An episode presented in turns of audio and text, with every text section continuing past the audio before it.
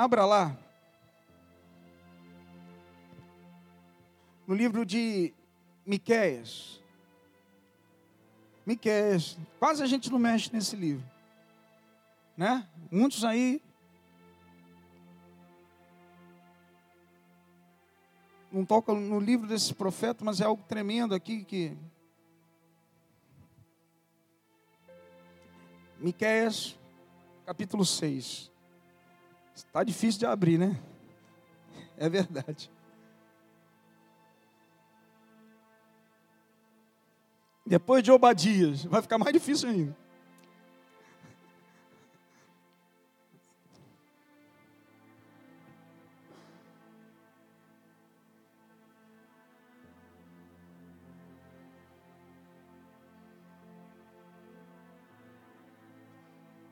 Vou ler o texto. Vou tentar ser o mais sucinto possível, tentar, por causa da hora. Hoje a gente passou um pouquinho. Diz o texto, capítulo 6.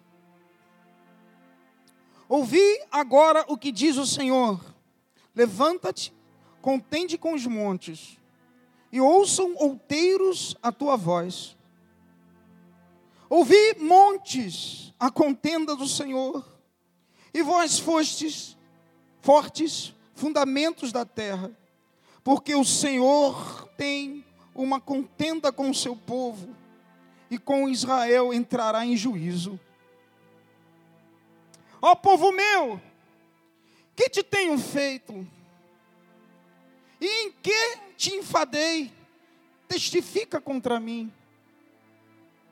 Certamente te fiz subir da terra do Egito e da casa da servidão, te remi, e pus diante de ti a Moisés, Arão e Miriam, povo meu, Ora, lembra-te da consulta de Balaque, rei de Moabe, e do que lhe respondeu Balaão, filho de Beor, desde Sitim até Gilgal, para que conheças as justiças do Senhor. Com que me apresentarei ao Senhor e me inclinarei ante o Deus Altíssimo. Virei perante a Ele com holocaustos, com bezerros de um ano Agradar-se-á o Senhor de milhares de carneiros, de dez mil ribeiros de azeite? Darei o meu primogênito pela minha transgressão, o fruto do meu ventre pelo pecado da minha alma? Ele, de, ele te declarou, ó homem, o que é bom e que é o que o Senhor pede de ti. Fala comigo, o Senhor pede de ti, senão que pratiques a justiça e ames a beneficências e andes humildemente com o teu Deus. Curva sua cabeça. Vamos orar. Senhor Deus e Pai, no nome de Jesus, nós agradecemos por esse momento. Amigo Espírito Santo, toma o teu principal lugar aqui. Fala conosco, fala o nosso coração nessa noite. Em nome de Jesus, que nós vamos aprender um pouco contigo. Amém, amados? Eu, nessa semana, eu estava no aniversário do apóstolo. E um pastor foi convidado. Quem conhece, quem não conhece, eu vou falar, pastor Paulo César. Paulo César Brito da Maranata. Ele fez, lógico, estava lá só os pastores. Ele foi orar pelo nosso apóstolo e deu uma breve palavra de cinco minutos em cima desse texto, em cima de um versículo, mas eu li o texto todo porque Deus me deu uma orientação de falar algumas coisas aqui. Aquilo entrou no meu coração, muito forte. E eu queria passar para a igreja esse texto e desenvolver. Quem conhece o pastor Paulo César Brito, que tinha até o programa na televisão, louvor, né? Discos antigos, louvores lindos, né? Tocava um piano. Minha irmã era até dessa igreja também. A gente, nós vemos aqui a, a história do profeta Miqueias. Miqueias, um homem, um profeta usado por Deus. Miqueias, ele era da mesma época do profeta Isaías e do profeta Oséias. Em torno do ano 740. Eles surgiram mais ou menos nas mesmas épocas. Miqueias era 740, Isaías surgiu em 742 e Oséias em 753 antes deles. Ambos foram usados para pregar, para falar da parte de Deus para o povo. E logicamente, como todo profeta, ele vai contra os pecados, ele fala assim diz o Senhor, e não foi diferente com Miqueias. Miqueias ele é levantado para quebrar as falsas concepções de o que é Deus na verdade. O povo estava em caminho de pecado, idolatria, errado, nós vamos ver isso em alguns textos, rapidamente. E Miqueias levantou-se para ser usado por Deus. A gente, como, é, como era o povo de Israel aqui, a gente tem uma concepção muitas vezes errônea de Deus. A gente só trabalha com um Deus de amor. Mas a Bíblia fala que Deus é um Deus consumidor. Deus, ele odeia o pecado, mas ama o pecador. Deus, ele trabalha com equilíbrio na sua ira e no seu amor, a ponto de dar um filho pela gente. Ele ama. Apesar que todos nós vamos um dia também a juízo. Ele tem o equilíbrio. Só que o povo aqui tratava Deus sabendo né, de tudo que estava acontecendo, sabendo que estava errado, só via a parte do Deus amor. E Deus ali decretou juízo. Decretou juízo com Israel e Judá. Basta. Como diz o capítulo 6. A glória de sua graça nos alcançou, mas a gente esquece que ele odeia o pecado, mas ama o pecador. Deus trabalha com ira e com amor, mas Miqueia veio anunciar o juízo de Deus sobre Judá. Deus é um Deus misericordioso. Eu quero que você entenda essa noite. Deus é um Deus bom. Deus não existe um Deus de amor, porque Deus é a essência do amor. Deus é perfeito. Mas a gente esquece o outro lado de Deus. Deus ele abomina o pecado. Deus odeia o divórcio. Deus, Deus tem coisas que Deus não permite. E a gente vai levando só, trabalhamos com Deus do amor, como foi com Israel. Chegou o juízo, capítulo 6, acabou. Basta. Isso me impactou. Se você ver, eu quero mostrar só alguns pecados que o povo cometeu. Capítulo 2, você vai ver lá no versículo 2, fala de cobiça e desonestidade. Diz o versículo: E cobiçam campos e os arrebatam as casas e a tomam. Assim fazem violência a um homem, a sua casa, a uma pessoa e a sua herança. Eles tomavam, eles cobiçavam as coisas, tomavam das pessoas. Desonestos, passavam as pessoas para trás. Outro versículo, falando de roubo. Versículo 8, nesse mesmo capítulo. Mas há pouco se levantou o meu povo como um inimigo de sobre a vestidura, tiraste a capa daqueles que passavam seguros, como homens que voltavam da guerra, eles roubavam. Corrupção, versículo 10: Levantai-vos e andai, porque não será aqui o vosso descanso, por causa da corrupção que destrói, sim, que destrói grandemente. Vários pecados. O falso profeta, os que eram líderes e profetizavam, em vez de cuidar do povo, guardar o povo, mostrar o certo e errado. Eram um, profetas, homens que se diziam de Deus e tiravam a pele do povo. Capítulo 3 diz: Mas disse eu, ouvi agora, vós chefes de Jacó e vós, príncipes da casa de Israel, não é a vós que pertenceste a saber o direito, a vós que aborrecei o bem, a mais o mal, que arrancais a pele de cima deles e a sua carne de cima dos seus ossos? e que comeis a carne do meu povo, e lhes arrancais a pele, e lhes esmiuçais os ossos, e os repartis como para a panela, e como carne do meio do caldeirão. Olha só. Então clamarão o Senhor, mas não os ouvirá. Antes esconderá deles a sua face naquele tempo, visto que eles fizeram mal às suas obras. Assim diz o Senhor contra os profetas que fazem errar o meu povo, que mordem como seus dentes e clamam paz, mas contra aquele que nada lhes mete na boca preparam para a guerra. Eles subornavam, se você ler no versículo 11, os seus chefes dão as sentenças por presentes, os seus sacerdotes ensinam por interesse, e os seus profetas adivinham por dinheiro. Subornavam. Se você, você vai ver vários pecados, mentira. O povo era mentiroso. No capítulo 6, o versículo 14. Porque os seus ricos estão cheios de violência e os seus habitantes falam mentiras, e a sua língua é enganosa na sua boca. Vários pecados. Deus chegou, deu um basta. Assim é com a nossa vida também. Tem momentos que Deus também dá basta para algumas coisas. Deus às vezes entra com o juízo.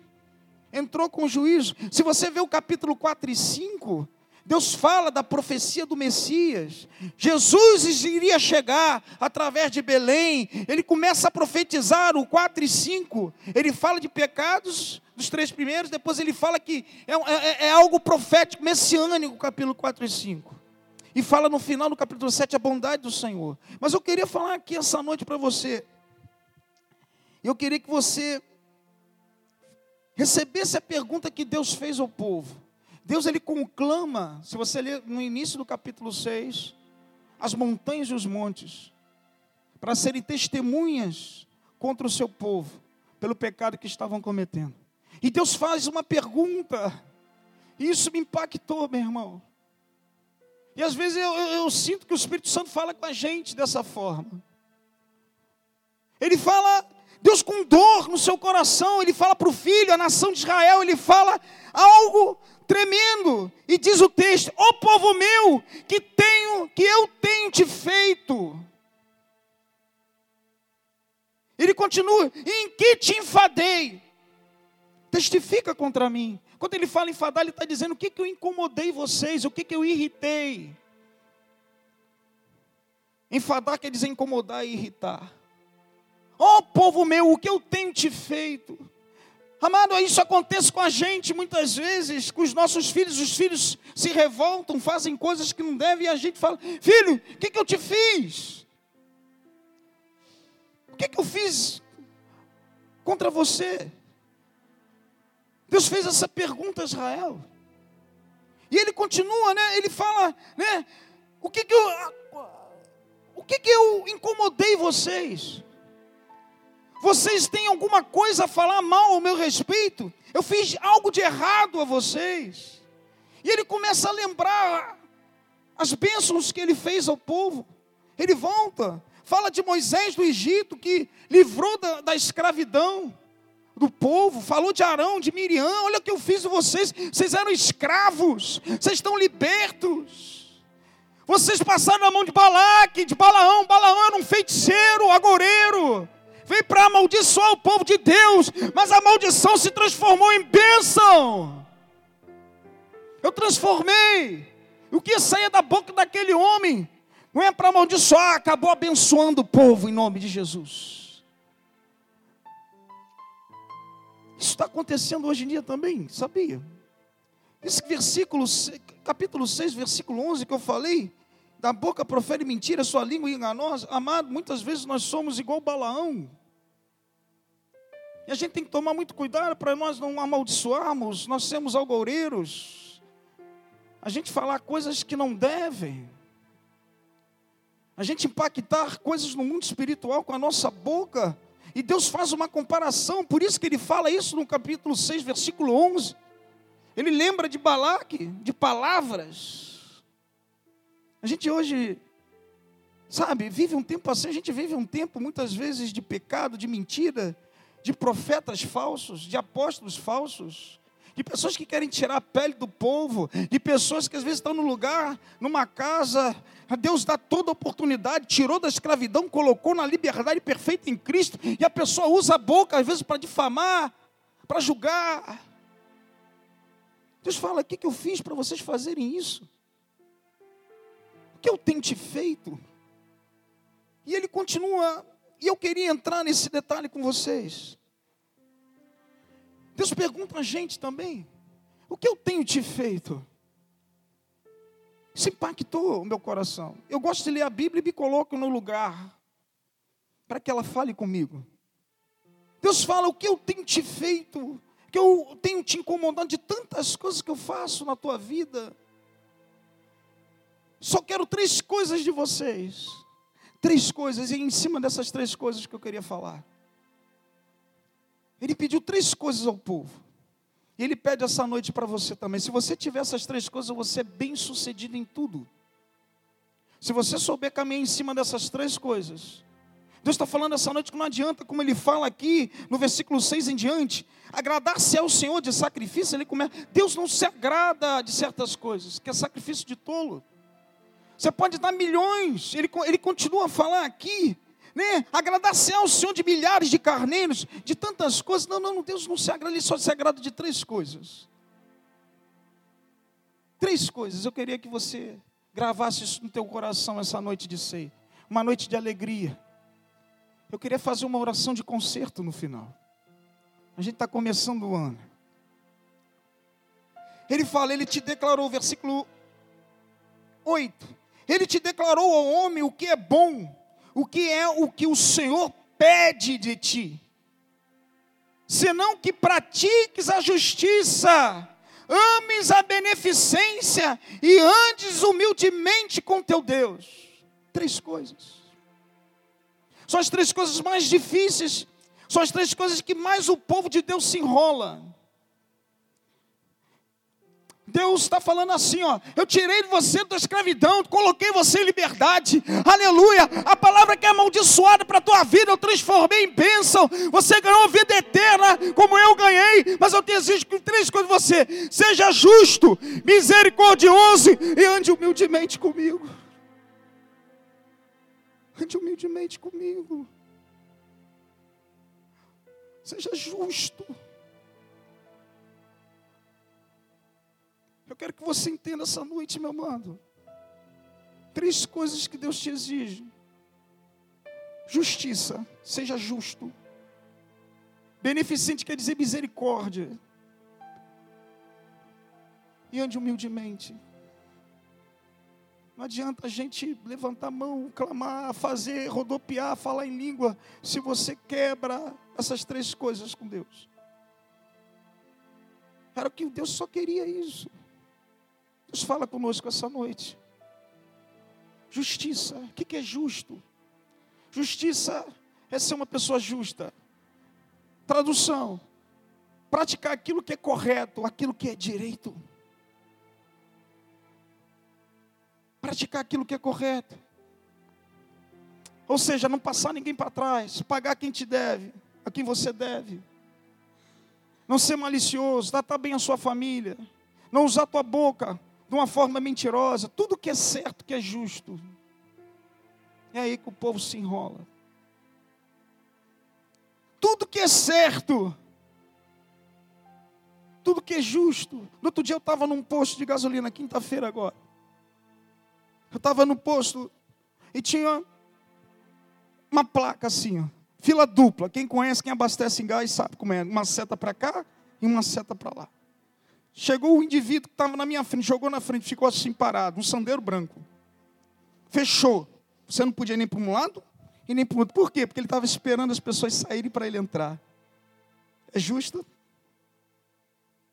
E pior de tudo, estava um adesivo da igreja atrás, grandona assim. Igreja, não vou falar o nome, praticou a justiça. São umas pequenas coisas que nós caímos. São o tem nada a ver que a gente alimenta o ladrão de amanhã, o pecado de amanhã.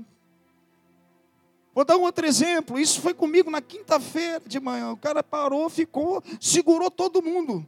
Nego na rua querendo subir a calçada, não podia porque ele ficou no meio. Esperando quem vai sair primeiro para ele entrar. Meu Deus. Aí estava lá, igreja, não sei o que eu falei. A igreja, eu falei, glória a Deus, meu irmão. Vai com Jesus. São essas pequenas coisas que a gente vê o que é justo e o que não é. Deus nos analisa todos os dias. Você que entra no supermercado, eu ou qualquer um, vai e pega. Isso acontece e você já viu. Pega um pacote de biscoito, abre, começa a comer e fala: Vou pagar. É justa? Justiça também fala a justiça dos homens, a justiça de Deus. Não adianta você fazer a justiça de Deus se você fura na justiça dos homens. Não adianta você fazer só a justiça dos homens, fazer tudo que a lei manda, se você quebra a justiça de Deus, o que ele manda. Então o homem come, eu vou pagar. Aí vai esvaziando o pacote dentro. Se você sabe que dentro do estabelecimento você não pode comer. Estou cansado de ver isso. Isso é errado. E se é errado, você está abrindo uma brecha no mundo espiritual, na parte de justiça. Não é correto. Pequenas coisas que vai minando você. Vai pingando. Você entra no sacolão, como com uma penca de banana bonitão. Você está na fila, você descasca primeiro e come. Aí pega a casca, joga lá no monte de, de, de batata que está lá, do teu lado da fila. Você come a segunda e já. Aí você pesa, né? Já comeu duas. É certo? Estou dando exemplo. Amado, então bota uma balança na entrada da, da, do sacolão, você pesa, estou com 80. Quando você passar, volta, 80 e 200. 200 gramas é a banana. Só se for assim. Aí você vai pagar. Você subiu 200 gramas, você comeu alguma coisa. Não, meu amado. É um exemplo. Isso acontece toda hora. E você se diz crente, nós nos dizemos crentes, a gente quebra princípios todos os dias. Por isso que Deus fala aqui que pratiques, praticar é exercitar diariamente. Praticar. Que Ele sabe que todo dia você vai ser testado no certo e no errado, no justo e no injusto. Você vai ter direito de romper para o errado ou romper para o certo todos os dias. As oportunidades vão aparecer para você. Aquele caixa que você chega lá, isso acontece muito em posto também. Você abasteceu 9,75, você dá 10. Aí o cara pensa que está no mundo da lua, ele vai abastecer ele quer ficar com seus 25 centavos. Aí ele roda, olha lá o Wallace rindo, é verdade não é? Mas? Abastece aqui, roda ali, roda ali, roda ali, aí enche o porquinho no final do dia. É certo? Isso acontece de montão. Você não devolve, mas deve 5 centavos para ver se tu leva a mercadoria. São erros que a gente comete. Não adianta nós tratarmos mal aos nossos pais e chega no final do dia, você chega na igreja, pai, se você nem obedece teu pai da terra. Amado, respeito é sinal de justiça, respeito a uma autoridade é sinal do justo.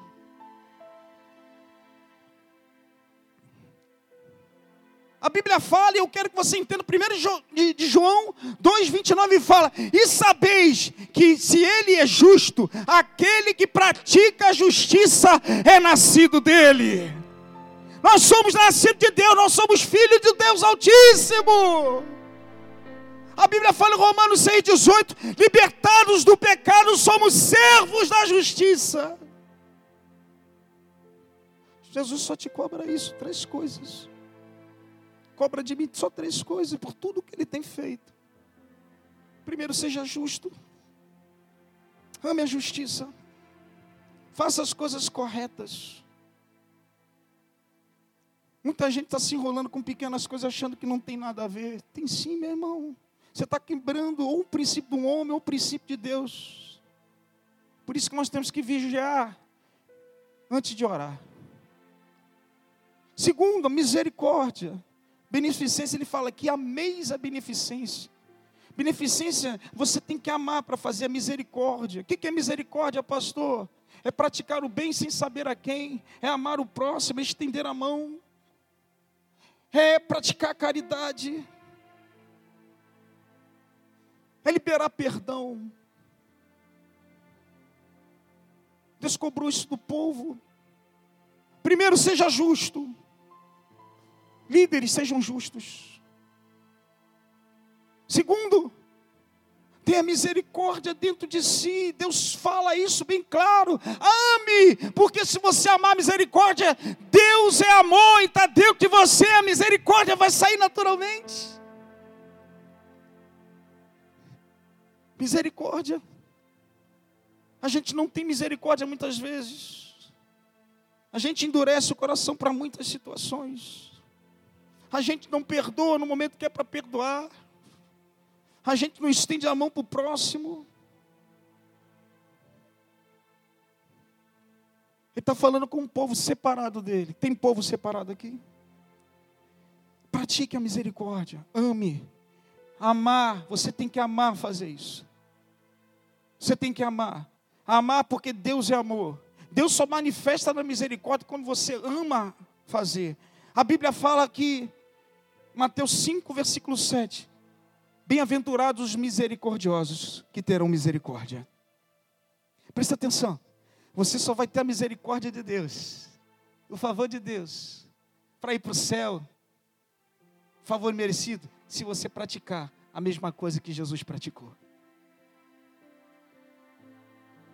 Não adianta você aceitar Jesus se você não tem misericórdia das pessoas. Não adianta você dizer que ama Deus, se você não ama teu próximo. Se você não ajuda, se você não libera ele do coração, está errado. Três coisas Deus cobra da gente essa noite. Primeiro, faça o que é certo.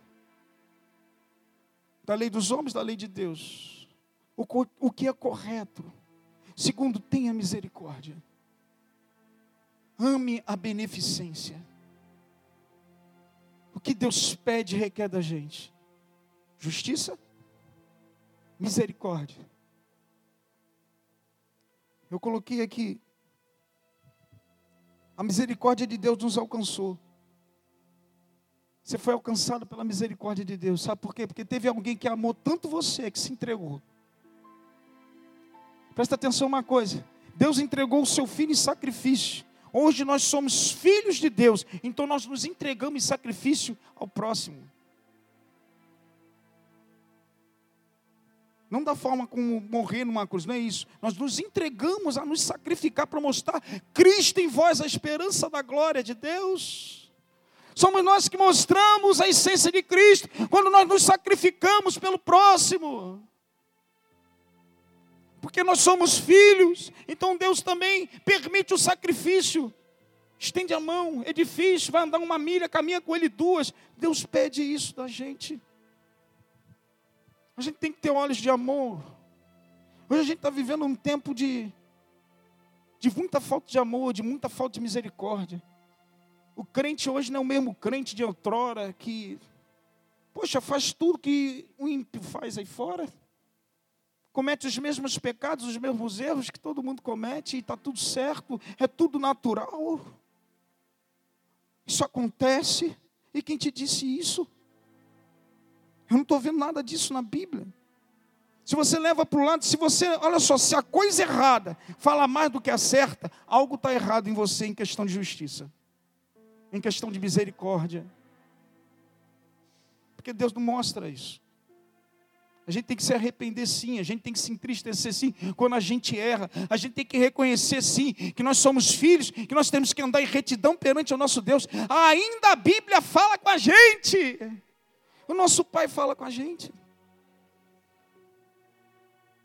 Deus ele não aceita sacrifício de tolo. Aí você está vivendo um sacrifício vivo, perfeito e agradável a Deus quando você entra nessas três situações.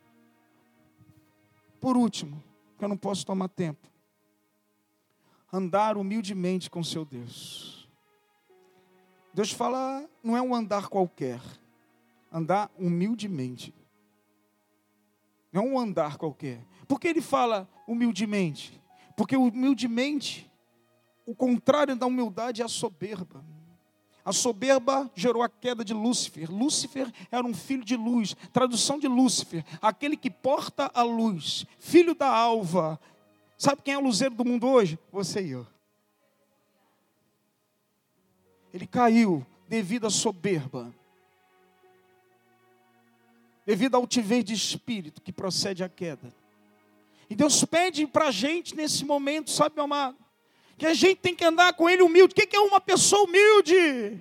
Pessoa humilde não é aquele que anda com roupa simples, não, meu amado. Que a pessoa que anda com roupa simples pode ser tão soberbo quanto aquele que é rico.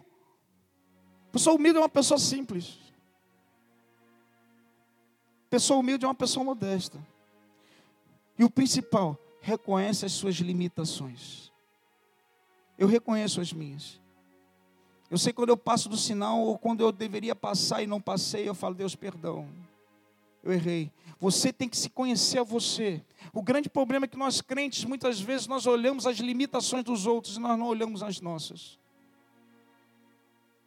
E Deus fala que nós andamos com Ele na humildade. Sabe por quê? Que quando você reconhece a tua limitação, Deus te completa com o ilimitado dele. Deus começa a trabalhar na tua vida. Você começa a andar de uma forma diferente porque ele te completa.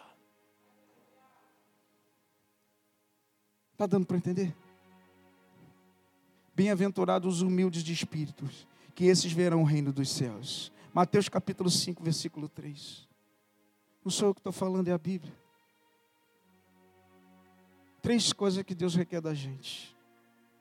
Três coisas. Eu sei que pode ser difícil para você, mas se Deus requereu, nada é impossível com Ele. Se você se posicionar, a junção dessas três coisas chama-se uma coisa: posicionamento. Crente tem que ser posicionado. Crente, crente tem que se reconhecer as suas limitações, os seus erros.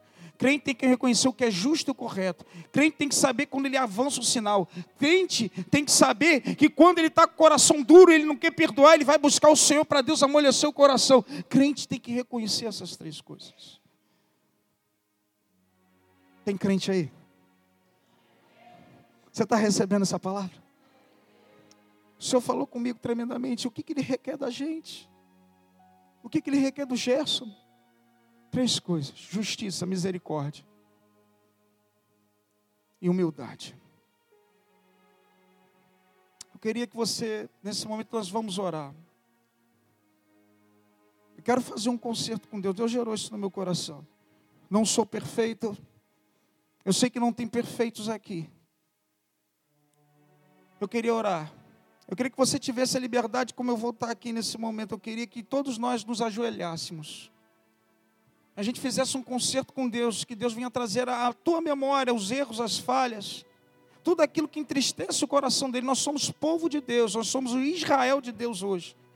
Assim como eu vou me ajoelhar aqui. Eu quero que você reconheça também as tuas limitações, as tuas falhas, os teus erros, os teus acertos. Hoje é dia de ceia, hoje é dia que nós temos que nos consertar em algumas coisas. Deus requeria isso. Sabe por quê? Porque a Bíblia fala no capítulo 7. Quem, ó Deus, é semelhante a ti que perdoas a iniquidade, que esquece da rebelião da tua herança? O Senhor não retém a sua ira para sempre, porque Ele tem prazer na benignidade. Deus é um Deus bom. Mas nós temos que nos reconhecer. Eu estou me ajoelhando também. Eu quero que você ore para Deus, fale com Ele, chore reconheça. Senhor Deus e Pai, no nome de Jesus. Oh Deus da glória. Senhor, nesse dia de ceia, nós estamos prostrados perante a Ti, meu Deus, fazendo um concerto contigo. É um dia também que foi de alegria, mas nós reconhecemos que precisamos de Ti, meu Pai. Nós reconhecemos as nossas falhas, as nossas deficiências. Senhor, o Senhor requer três coisas do teu povo, três coisas: a retidão, o que é justo, a misericórdia, que nós vamos até a misericórdia como o Senhor teve misericórdia. Porque muitas vezes nós pedimos ajuda, mas nós não somos transformados para ajudar. Oh Deus, eu te peço nesse momento de ceia, teu povo está ajoelhado aqui. Eu estou ajoelhado aqui. Todos nós, meu Pai, reconhecemos as nossas limitações, as nossas deficiências. Tem de misericórdia de nós, Senhor. O teu amor nos alcançou. Senhor, tu tens, nós somos luzeiros do mundo. Oh Deus, a tua palavra fala que a soberba procede a queda e a altivez de espírito a ruína. Pai, que nós não venhamos a ser soberbos, mas simples, modestos. Que nós venhamos a procurar retidão. Que nós venhamos a ter misericórdia, amor e perdão dentro dos nossos corações. Que nós venhamos a amar uns aos outros, ao próximo, como a nós mesmos Pai, eu te peço por esse momento de ceia. Em nome de Jesus Cristo de Nazaré. Cuida de cada filho teu.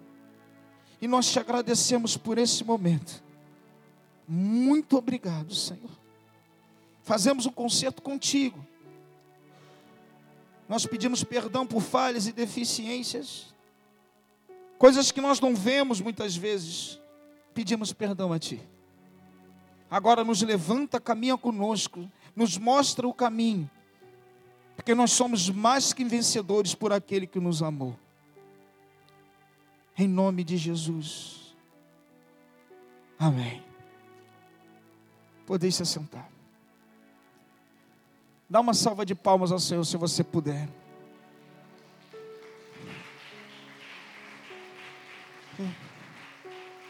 Deus gerou isso no meu coração, meu amado. A gente pede muito, caminha muito, a gente dá palavras e tem hora que a gente tem que reconhecer que a gente não é tudo sem Ele. Vem cá, Ministério de Música, vem cá, obreiros, nós vamos iniciar nossa ceia.